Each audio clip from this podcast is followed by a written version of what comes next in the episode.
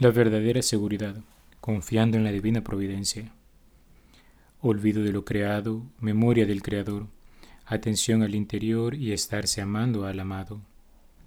No amontonen tesoros en la tierra, donde la polilla y el herrumbre los corroen, y donde los ladrones socavan y los roban.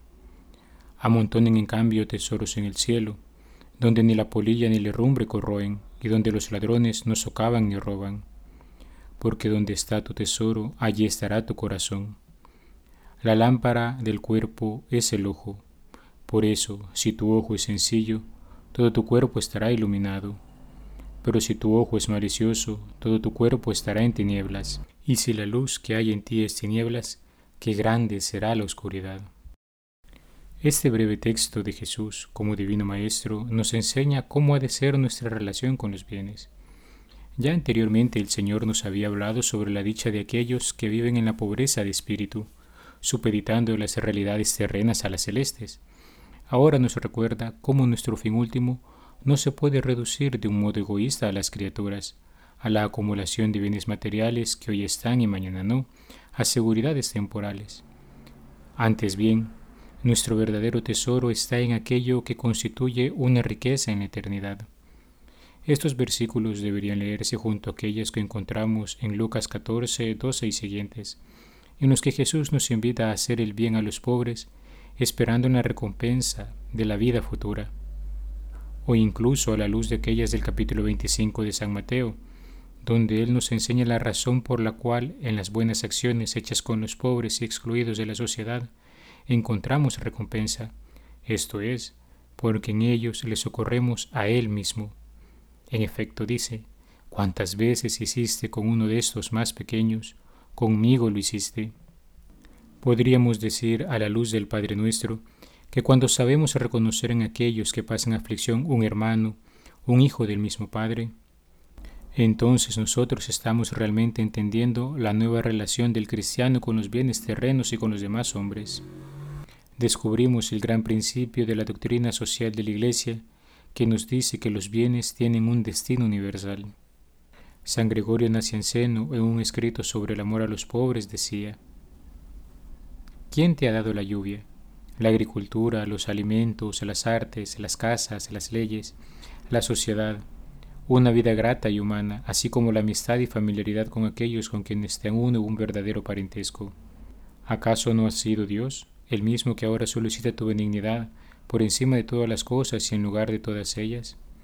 ¿No habríamos de avergonzarnos nosotros que tantos y tan grandes beneficios hemos recibido o esperamos de Él, si ni siquiera le pagáramos con esto, con nuestra benignidad? Y si Él, que es Dios y Señor, no tiene a menos llamarse nuestro Padre, ¿vamos nosotros a renegar de nuestros hermanos? No consintamos, hermanos y amigos míos, en administrar de mala manera lo que por don divino se nos ha concedido. Con esto se nos recuerda también que las criaturas hermanos no son para nosotros un fin en sí mismas, sino antes bien son un medio para acercarnos a Dios. Presentarnos con el tesoro de una vida vivida en el amor será para nosotros el mayor homenaje que podemos tributar a nuestro Padre amado, ya que toda nuestra vida no tiene otro fin, sino el dar gloria a aquel que nos amó primero. De ahí que también hayamos de cuidar la lámpara de nuestros ojos, es decir, el modo en que vemos las cosas. Todo tiene un orden en este mundo, un fin para el cual fueron hechas.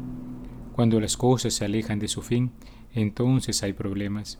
Pero, ¿por qué habrían de alejarse de su fin? Se alejan de él cuando nosotros, seres libres, intencionalmente las direccionamos hacia aquello que no es propio de ellas. Hemos de estar atentos y vigilantes ante las intenciones de nuestro corazón. Si descubrimos que hay algo viciado en ellas, por la razón que fuese, hemos de buscar rectificar de modo que obedezca al plan de Dios. Una vida que se vive para dar gloria a Dios es una vida feliz. Es la verdadera realización del hombre. Esa es la vida que se ha vivido con sentido.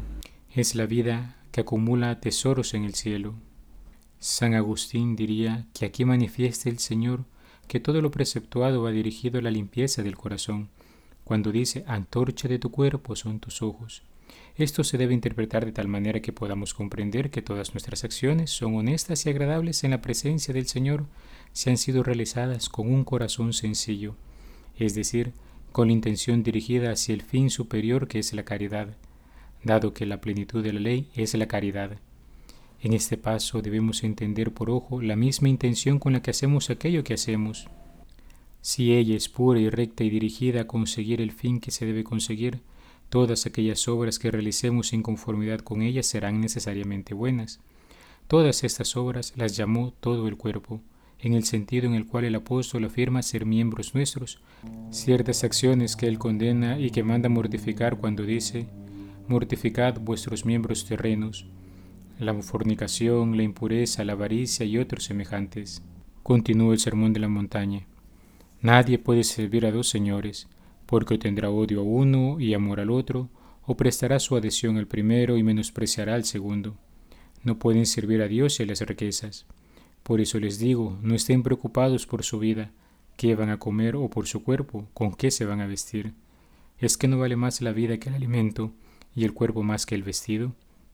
Miren las aves del cielo, no siembran, ni ciegan, ni almacenan en graneros, y su Padre Celestial las alimenta. ¿Es que no valen ustedes mucho más que ellas? ¿Quién de ustedes, por mucho que cavile, puede añadir un solo codo a su estatura? Y sobre el vestir, ¿por qué se preocupan? Fíngense en los lirios del campo, cómo crecen, no se fatigan ni helan, y yo les digo que ni Salomón en toda su gloria pudo vestirse como uno de ellos. Y si a la hierba del campo, que hoy es y mañana se echa al horno, Dios la viste así, cuanto más a ustedes, hombres de poca fe. Así pues, no anden preocupados diciendo, ¿qué vamos a comer? ¿qué vamos a beber? ¿con qué nos vamos a vestir? Por todas esas cosas se afanan los paganos. Bien sabe su Padre Celestial que de todo eso están necesitados. Busquen primero el reino de Dios y su justicia, y todas estas cosas se les añadirán. Por tanto, no se preocupen por el mañana, porque el mañana traerá su propia preocupación. A cada día le basta su contrariedad.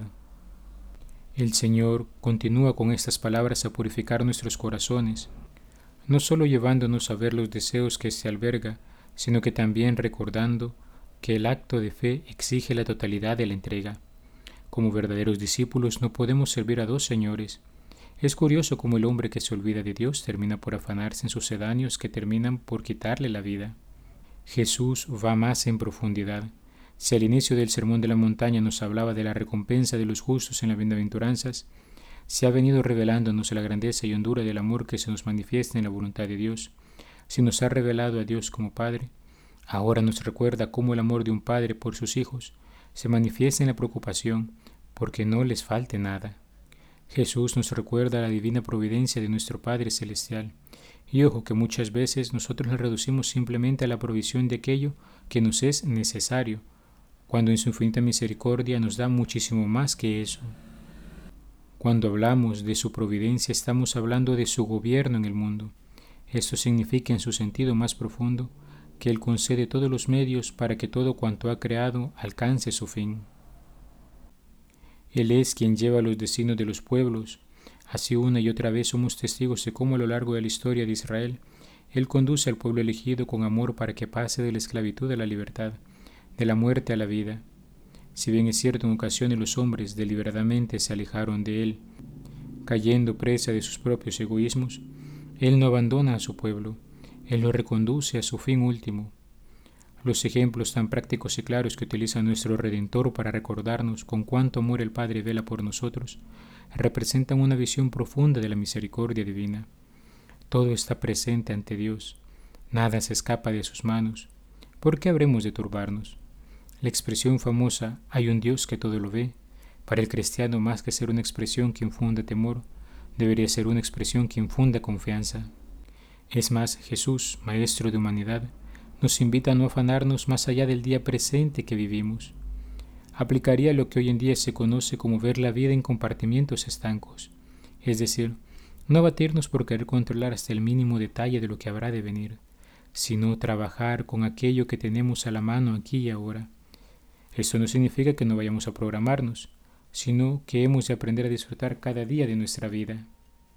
San Juan Crisóstomo lo explicaría. No dijo el Señor que no haya que sembrar, sino que no hay que andar preocupados. No que no haya que trabajar, sino que no hay que ser pusilánimes, ni dejarse abatir por las inquietudes. Sí, nos mandó que nos alimentáramos, pero no que anduviéramos angustiados por el alimento. La divina providencia se corresponde directamente con la virtud de la esperanza, por la cual anhelamos el reino de los cielos como nuestra felicidad eterna y confiamos en que no nos faltarán los auxilios necesarios del Espíritu Santo para alcanzar dicho fin. Toda nuestra existencia terrena y nuestra relación con las criaturas deben ordenarse a Él, sabiendo que toda situación, por adversa que se presente, es una ocasión propicia para vivir nuestra vocación altísima de hijos amados del Padre. Podemos tener la confianza de que todo concurre para mayor gloria de Dios. Esto quizás es lo que en el fondo animaba al apóstol San Pablo a escribir. Sabemos que a los que aman a Dios todo les sirve para el bien. He sido el Padre Juan Carlos Cuellar desde la parroquia Santa Alicia en Altavista. Que Dios te bendiga. Alabado sea Jesucristo, por siempre sea alabado.